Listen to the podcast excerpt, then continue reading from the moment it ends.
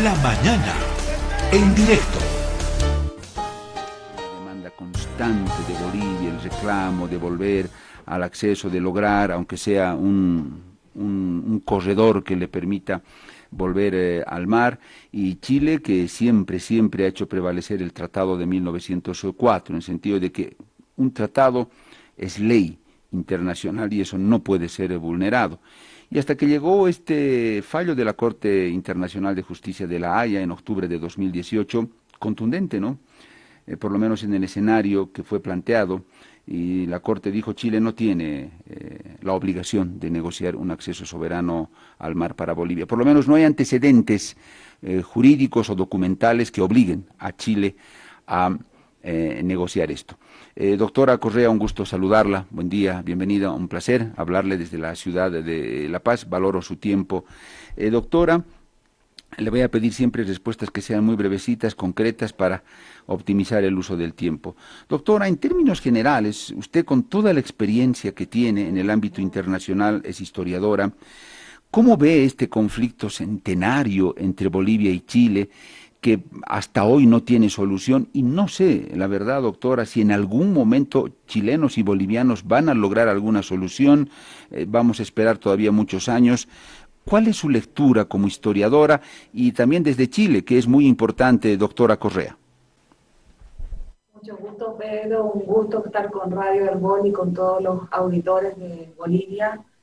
Eh, es una muy buena pregunta la que usted me formula, porque en realidad es por lo que venimos trabajando tantos años, además. Y se lo digo en términos bien personales. Eh, muchas veces me han preguntado en Chile si es que yo trabajo para la Cancillería de Bolivia y en Bolivia me han preguntado si trabajo para la Cancillería de Chile. Así estoy, en la mitad de la, la, mitad de la cordillera a ver qué hago. Eh, y se lo digo a modo de broma, entre comillas, porque en realidad el problema existe, existe una, una, una relación disfuncional entre ambos países que no se, no se remonta solamente a la guerra del Pacífico, pero se remonta a la guerra de la Confederación, que es una guerra anterior a la guerra del Pacífico, ya que me preguntó por la historia, eh, y se remonta al periodo del de mariscal Andrés de Santa Cruz y la visión portaliana, en 1836. Esa fue la primera guerra que hubo entre Chile y Bolivia y Perú, y una guerra que también ganó Chile.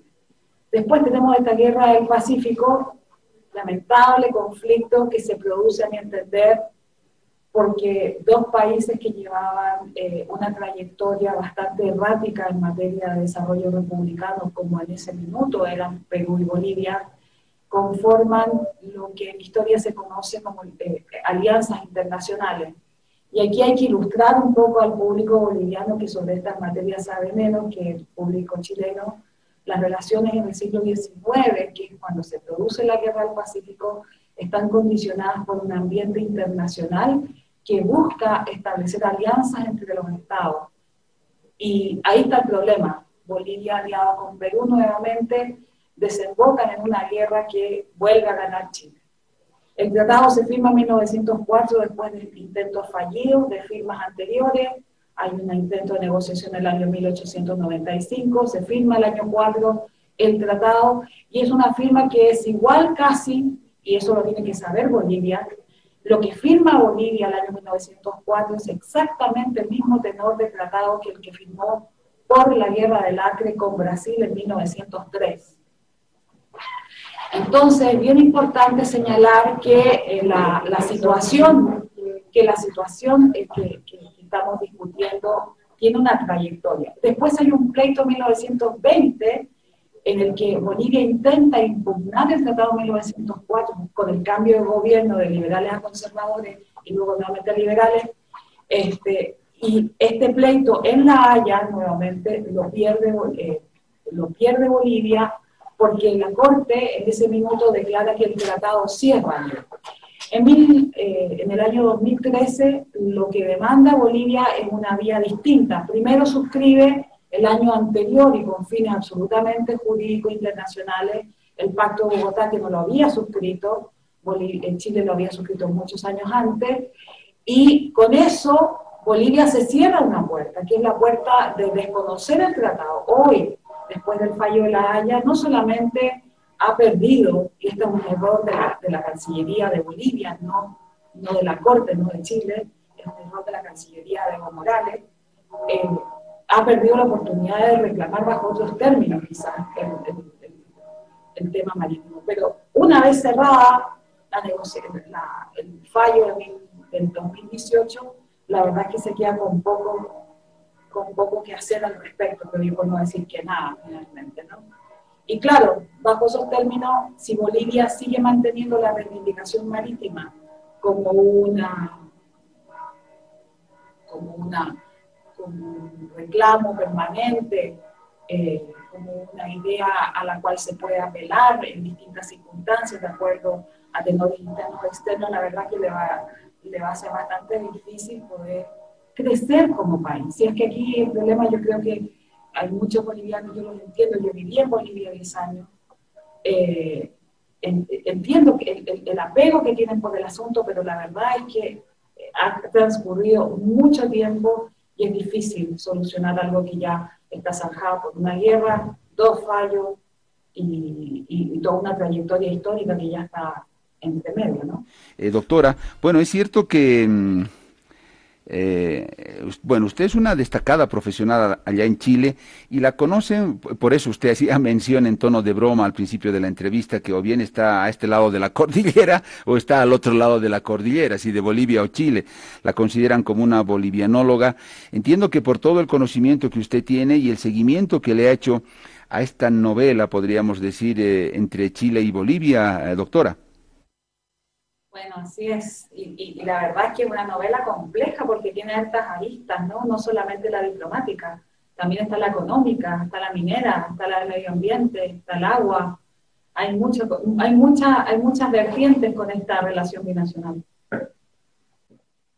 Eh, doctora, Qué gusto para nosotros conversar con usted y espero, doctora, que la podamos tener como una fuente permanente desde, desde Chile. Antes no fue posible, pero ahora sí que ya nos hemos contactado con el programa, la mañana en directo del BOL y en general con Herbol, doctora. Ojalá podamos tener permanentemente sus criterios, su análisis acá en nuestra emisora, en nuestra red nacional. Eso va a ser muy importante. Doctora, en estos minutitos que nos quedan, bueno, eh, me, me llamó la atención algo que usted dijo y bueno, obviamente usted lo dice con toda la autoridad que le da el conocimiento histórico y la revisión minuciosa que usted tiene eh, de esta relación entre Bolivia y Chile.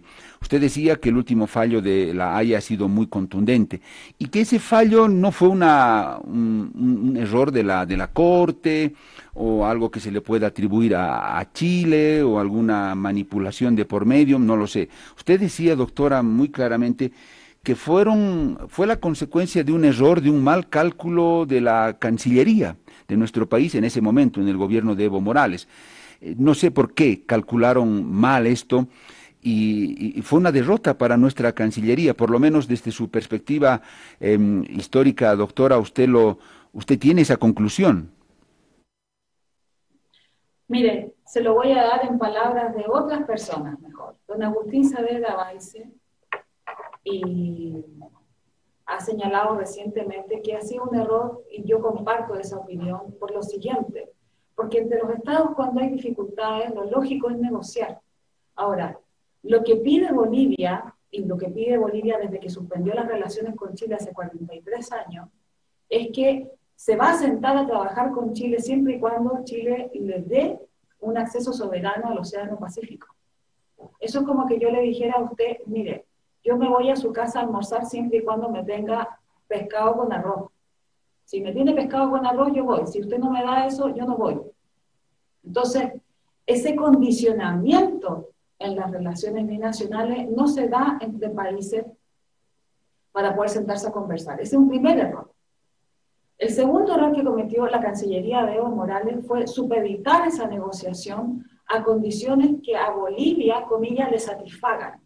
Y la verdad, con todo respeto lo digo, Pedro, es Bolivia la que tiene la principal necesidad de aliviar esta relación, porque es ella, este país, el que tiene ganas de sacar todas sus mercancías por el sector del Pacífico. Y es Bolivia la que tiene que hacer, entre comillas, mérito. Yo sé que esto suena terrible para un boliviano, porque Bolivia se siente que ha perdido una guerra y que más encima tiene que pedir el beneplácito de Chile. Pero las relaciones internacionales funcionan por intereses nacionales, no funcionan por sentimientos nacionales, por intereses nacionales. Entonces, es bien importante que en Bolivia se entienda de una vez por todas que las, las negociaciones ya no son viables porque el tratado está firmado, porque la sentencia dijo que esto no era, no era una obligación de Chile volver a hablar sobre el tema de la reivindicación marítima. Y entonces, ¿qué le queda a Bolivia? Y eso es lo importante. A Bolivia le queda poder allanar toda una agenda de trabajo compartido sobre temas que realmente le son importantes al boliviano de a pie, al que quiere exportar, al que quiere sacar su mercancía, a la minería, a la agricultura cruceña, a la agricultura cochabambina, a los migrantes para que no pasen para acá de manera irregular y para que no tengan problemas. Eh, y sobre todo, un detalle que creo que es bien importante para que el gobierno de Arce no vuelva a cometer el error, eh, eh, preocuparse por la exportación del litio, porque ¿por dónde van a sacar el litio si llegan a desarrollar la minería del litio? ¿La van a mandar a la hidrovía, a 2.000 kilómetros de distancia o más? ¿O la van a querer sacar por el lado chileno? Lo lógico es que lo saquen por el lado chileno por un tema de distancia. Los puertos chilenos, le gusta a Bolivia o no le gusta a Bolivia, son los más competitivos del Pacífico. Entonces, eso es relevante y eso es importante. Pero hay que entender también que Bolivia tiene una gran necesidad por crecer y desarrollarse.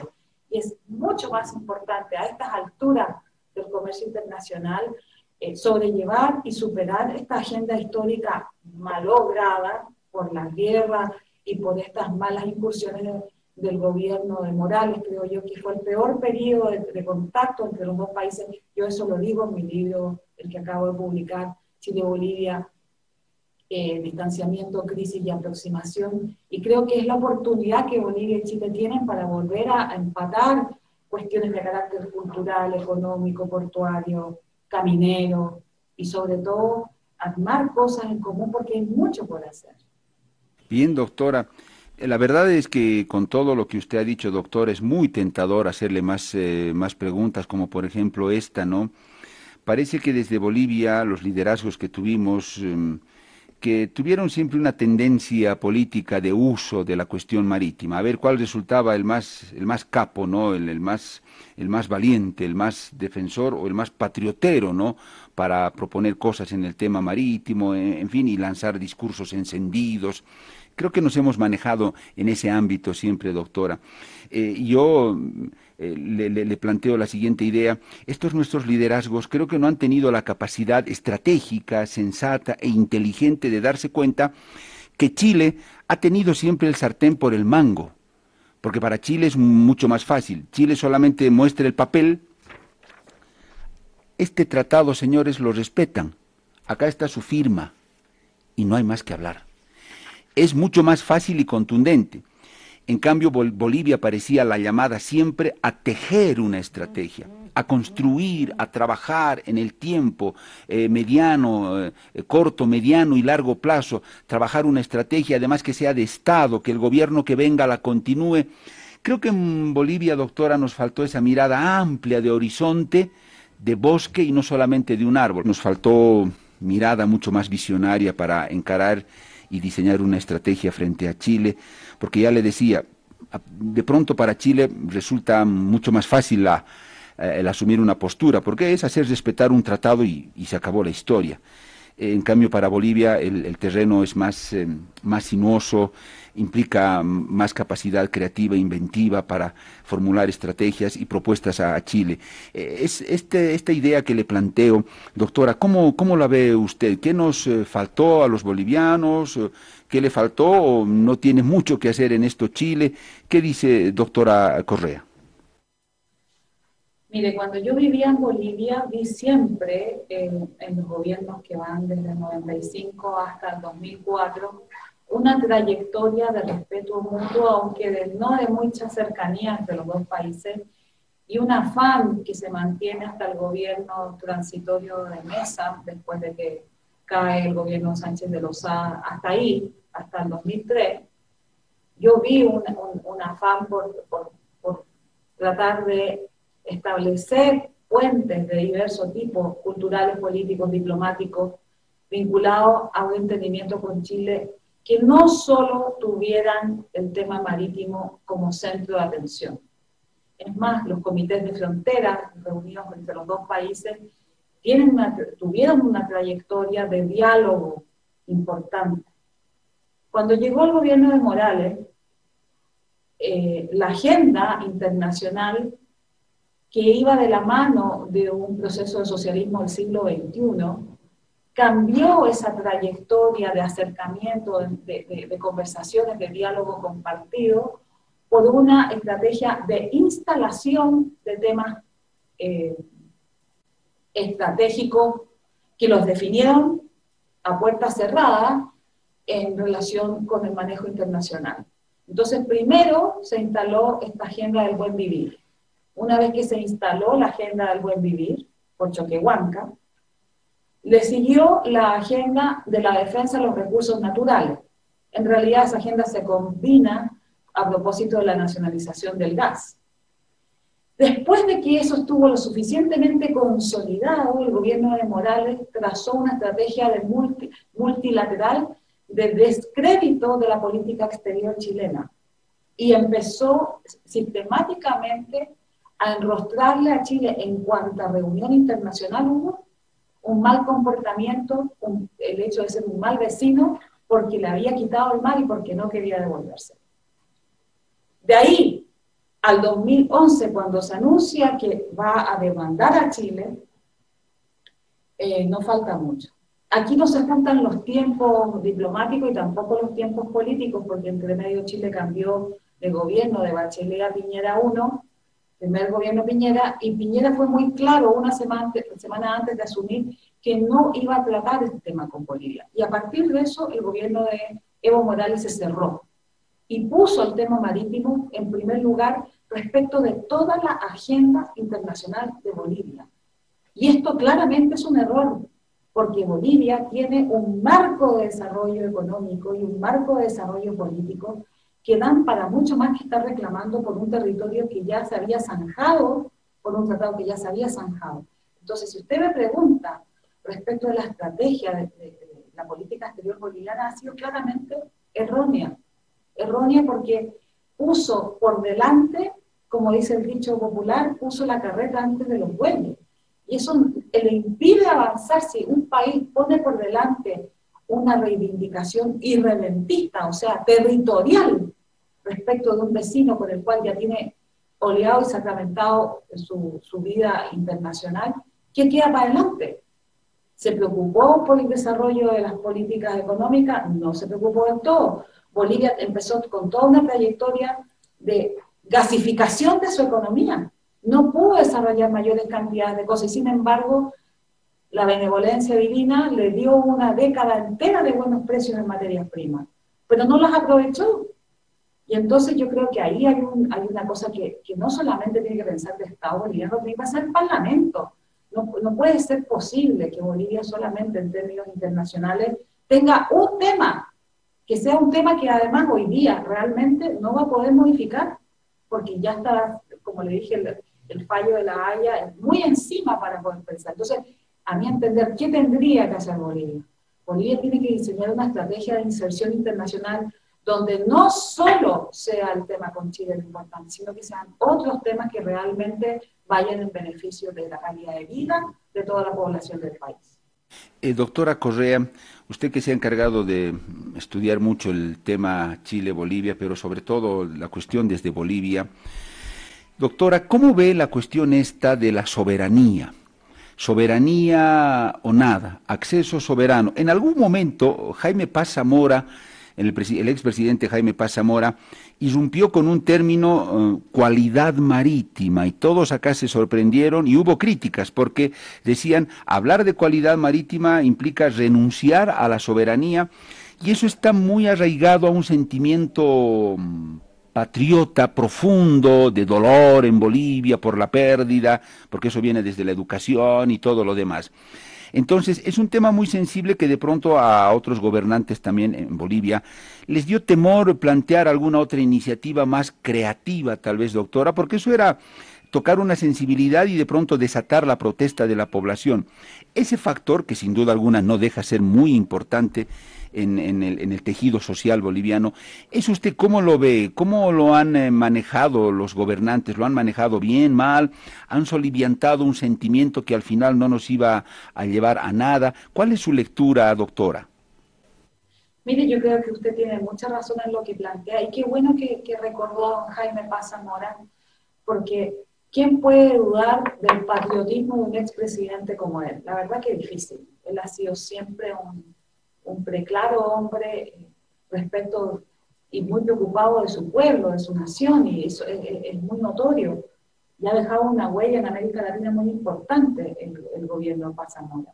Y yo creo que él tiene razón en el sentido de que efectivamente lo que tiene que hacer Bolivia es profundizar la cualidad de acceso a las costas.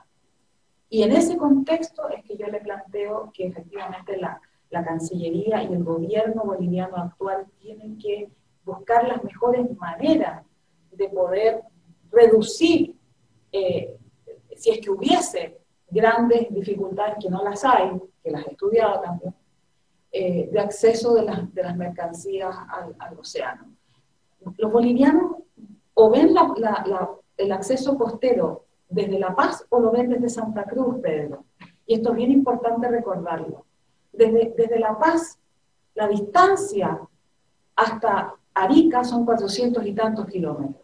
Desde Santa Cruz, la distancia hasta Arica son alrededor de mil y tantos, mil setecientos kilómetros si no me equivoco. Entonces, el problema es la distancia hasta las costas. Y ese es un tema que mientras más barato, mejores operaciones, carreteras tengan, más, más viabilidad, más conectividad interna al país, mejor va a funcionar. Cuando Bolivia desvía la atención y lo transforma en, en una discusión sobre soberanía, se le olvida que aun cuando tuviera soberanía, o sea, si, eventualmente llegara a tener a la distancia a las costas, va a ser exactamente la misma. Y el remontar las cordilleras, porque desde Santa Cruz son dos cordilleras, desde La Paz es una sola, pero la dificultad técnica de llegar a las costas es enorme. Entonces, miren ustedes de, la tontera que estamos hablando. Estamos hablando de que en vez de resolver las cuestiones técnicas, que son las que le permiten una mejor accesibilidad, estamos discutiendo sobre la soberanía, que, como le reitero, es muy difícil eh, eh, retrotraerla al periodo inicial de la República de Bolivia, que efectivamente nació con mar, pero que lo perdió. Y esto es durísimo, eh, yo entiendo para Bolivia es durísimo tener que admitirlo, pero es tan duro para México haber perdido cuatro o cinco estados que hoy día forman parte de Estados Unidos, es tan duro para el Paraguay haber perdido los territorios que perdió con Bolivia, es tan duro para, para Brasil y Argentina haberse disputado la provincia cisplatina que vivía Uruguay. O sea, no digo que no sea, no sea complejo, pero lo que quiero tratar de explicar es que en América Latina hay muchos ejemplos de pérdidas territoriales y los países han sabido salir adelante sin apelar nuevamente a la soberanía, porque entienden que ya no tiene vuelta. Entonces, este tema de la soberanía, mientras Bolivia lo pone como un condicionante, lo va a, siempre lo va a tener eh, amarrado de mano. Y es como, como una persona que no pudiera hacer las cosas porque ella misma se ata de, de manos respecto del diálogo. Eso es lo que debe cambiar, no solamente para que se entienda bien con Chile, sino que para que se pueda entender de igual a igual con Chile, que es lo que yo creo que Bolivia debería tratar de aspirar en un futuro cercano que efectivamente exista mayor simetría y no asimetría entre las dos naciones. Eso es lo que permite la armonía internacional.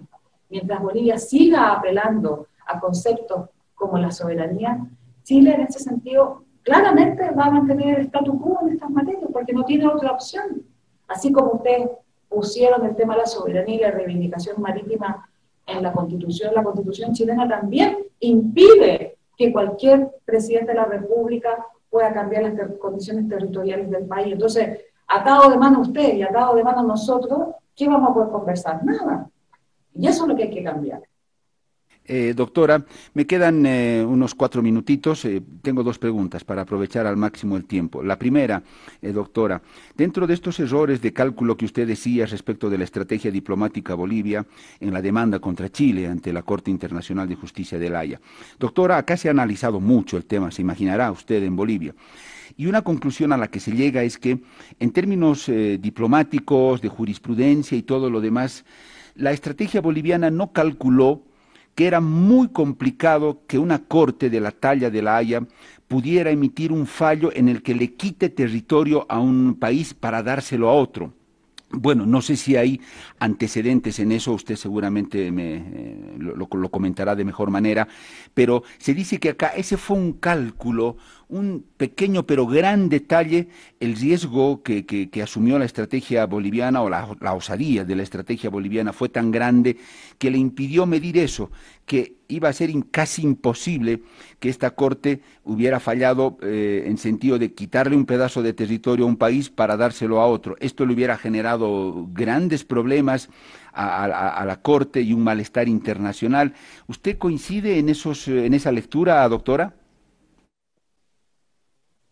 Mire, le quiero recordar, Pedro, que, que la demanda marítima de Bolivia hacia Chile era por eh, que la Corte declarase que Chile tenía la obligación de negociar un acceso soberano al mar. No se habló de territorio ni de la fórmula, ¿sí?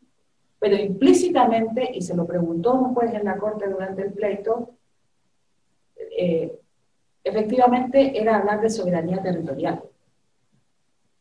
Y, y, claramente en eso Bolivia exageró en propaganda, y le voy a contar por qué porque mientras hacía toda esta demanda, toda la prensa boliviana, todo el Ministerio de Comunicación, que ha gastado millones de bolivianos en esto, la creación de Diremar, más encima, una institución única en el país para dedicarse a buscar argumentos debajo de las piedras en cuanto al archivo internacional se le ocurrió sobre si Chile había en algún minuto incurrido en aquella condición de darle una, algún argumento político para negociar.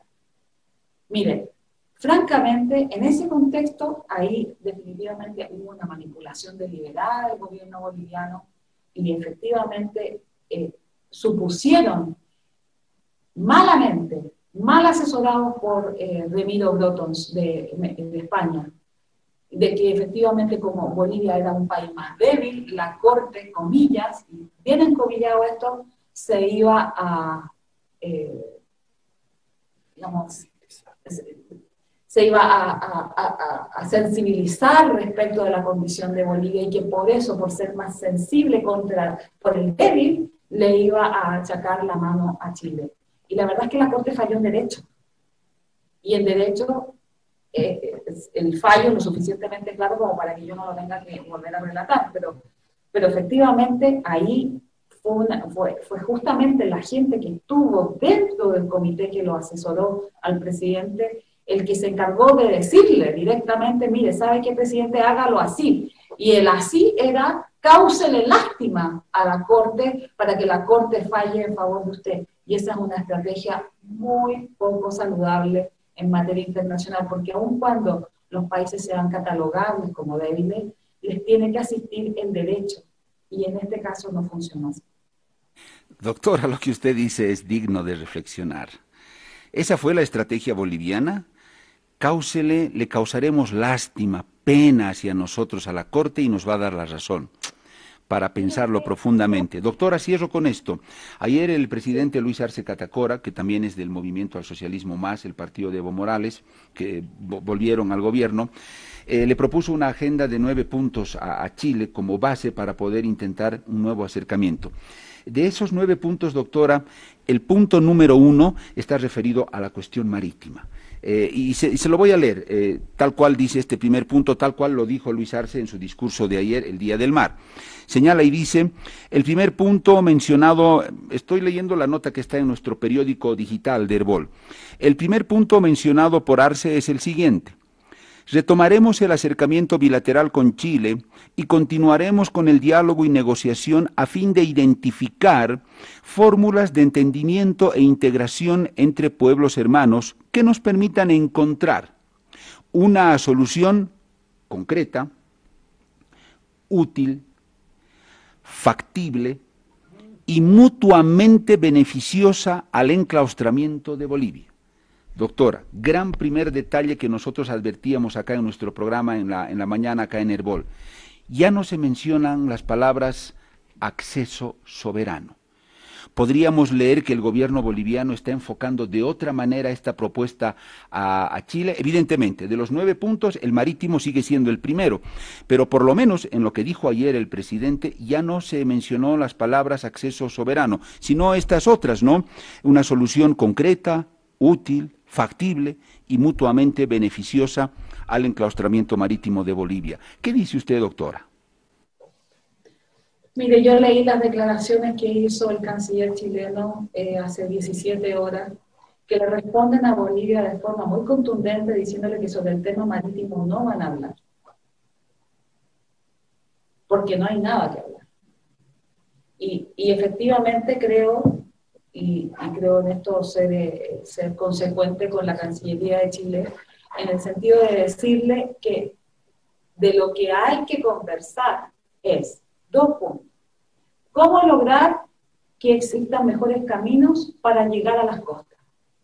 ¿Cómo diferenciar los puertos para que por Arica salga la, salga la mercancía agropecuaria, por Antofagasta la minera, y eventualmente qué hacer con los problemas de contrabando que se producen a partir de la zona franca de Iquique y del ingreso de mercancías que están absolutamente eh, irregulares al ingresar a Bolivia. Pero Chile créame que no va a volver a hablar del acceso útil porque ya lo tiene. Ya llega a las costas. No hay un camión boliviano que sea detenido en la frontera, a menos que tenga mercancía ilegal. Pero no hay ni un solo camión, y créame que he hecho una investigación respecto del costo de la salida de los camiones, de los 500 mil camiones que pasaron entre el año 2016 y el 2020 por los caminos chilenos para poder sacar sus su mercancías o ingresar mercancías, no existe un, deterioro, no, no, existe esa, esa idea de que Chile eh, le impide la salida a Bolivia, Chile le viabiliza la salida a Bolivia, si es tan terrible como lo siguiente, en el año 95 se construyó la carretera, Chile no tenía obligación de construir una carretera, existía el tren. Si Chile hubiese dejado el tren, hoy día la salida de las mercancías estaría saliendo exclusivamente por tren hasta Arica. Chile construyó una carretera, hubo una negociación y se pudo ah, construir una carretera tanto desde el lado boliviano como del lado chileno. Y nos olvidamos del tren porque era mucho más caro mantenerlo. Entonces, ¿de qué obstáculo habla el señor Arce? ¿De qué impedimentos habla el señor Arce? Chile ha hecho todo lo posible por mejorar los accesos portuarios, por mejorar el mono de Arica, efectivamente podríamos hacer más, seguramente que es posible mejorar eso. Eso es lo que hay que conversar a lo mejor. Pero impedimento, ¿acaso ha habido algún camión o alguna cantidad de camiones que no haya podido sacar madera, fruta, etcétera? Ha habido problemas de huelga en Chile en algún minuto, pocas, pero las ha habido. Y efectivamente, si las relaciones fuesen mucho mejores entre los dos países, esto podría haberse discutido. Pero la mayor cantidad de problemas para el acceso a las costas está dado por la aduana boliviana, que pone tarifas para sacar los productos. No de la aduana chilena que los deja pasar, a menos que, les reitero, venga mercancía ilegal, concretamente de droga, y ha venido droga. Y en ese contexto, fuese en costas chilenas o costas de otro país, usted va a tener el mismo impedimento porque son problemas de carácter marítimo internacional lo que estamos hablando ahí, de servicios portuarios. Entonces, ojo que yo creo que ahí el presidente Arce, muy economista es, pero no está siendo eh, eh, preciso con el lenguaje. El lenguaje es cómo podemos mejorar, si el lenguaje fuera, queremos conversar con Chile respecto a cómo mejorar los accesos portuarios, perfecto pero útiles los tiene, viables los tiene, y los tiene de manera permanente, 24/7. Yo me he ido a Arica, me he ido a Antofagasta, me he ido a Iquique y he mirado el funcionamiento de los puertos. No hay restricciones a las cargas bolivianas. Pueden sacar e ingresar lo que quieran. Y lo he visto. Me he ido hasta Colchanes, me he ido hasta, hasta Patacamaya. Y he visto cómo los camiones van y vienen permanentemente. Eh, de hecho, la aduana chilena es una aduana compartida en, en, Chungará con Bolivia. Pero, pero prácticamente no veo dónde están los entorpecimientos, dónde están las, disrupciones ahí. No, no, no, no las logro visualizar. Salvo que sea manejo político, nuevamente. Bien, doctora, la figura está clara y obviamente es preocupante para, Bolivia mientras no se encuentren otras alternativas. Eh, es cierto, el canciller Andrés Alamanda ayer respondió y dijo, bueno, lo, lo, lo, lo que se esperaba, con el Tratado de 1904 en una mano y con el fallo de la Haya del 2018 en la otra, Chile ha respondido que no hay nada que hablar sobre ese tema. Bueno, contundente, doctora, el desafío está acá para nuestras autoridades y nuestros gobernantes veremos qué nos eh, proponen acá al país, qué proponen a Chile, en fin. Eh, doctora, yo le agradezco mucho por este contacto. Ha sido muy interesante escucharla. Ojalá pronto podamos, podamos volver a conversar. Bueno, si los gobernantes no pueden conversar, ojalá que las sociedades, los eh, periodistas, los expertos puedan conversar a, a, través de nosotros. Doctora Correa, ha sido un gusto haberla entrevistado hasta allá, hasta Santiago de Chile. Gracias por considerarme. Un abrazo muy grande a La Paz y a toda Bolivia. Hemos eh, conversado con eh, la doctora Loreto Correa Vera. Allá en Chile está considerada como una destacada bolivianóloga, así la califican porque ha estudiado mucho el tema Bolivia, demanda, en ese contexto, demanda marítima de Bolivia, la relación con Chile, acaba de publicar un libro. Y ustedes han escuchado los criterios que ella tiene, cómo ha evaluado la estrategia diplomática de Bolivia ante la Corte de la Haya, los terribles errores que ella ve en lo que fue el planteamiento de esa estrategia diplomática ante la Corte de la Haya y lo que quedaría por hacer o cómo Bolivia tendría que encarar esta difícil, siempre difícil relación con Chile.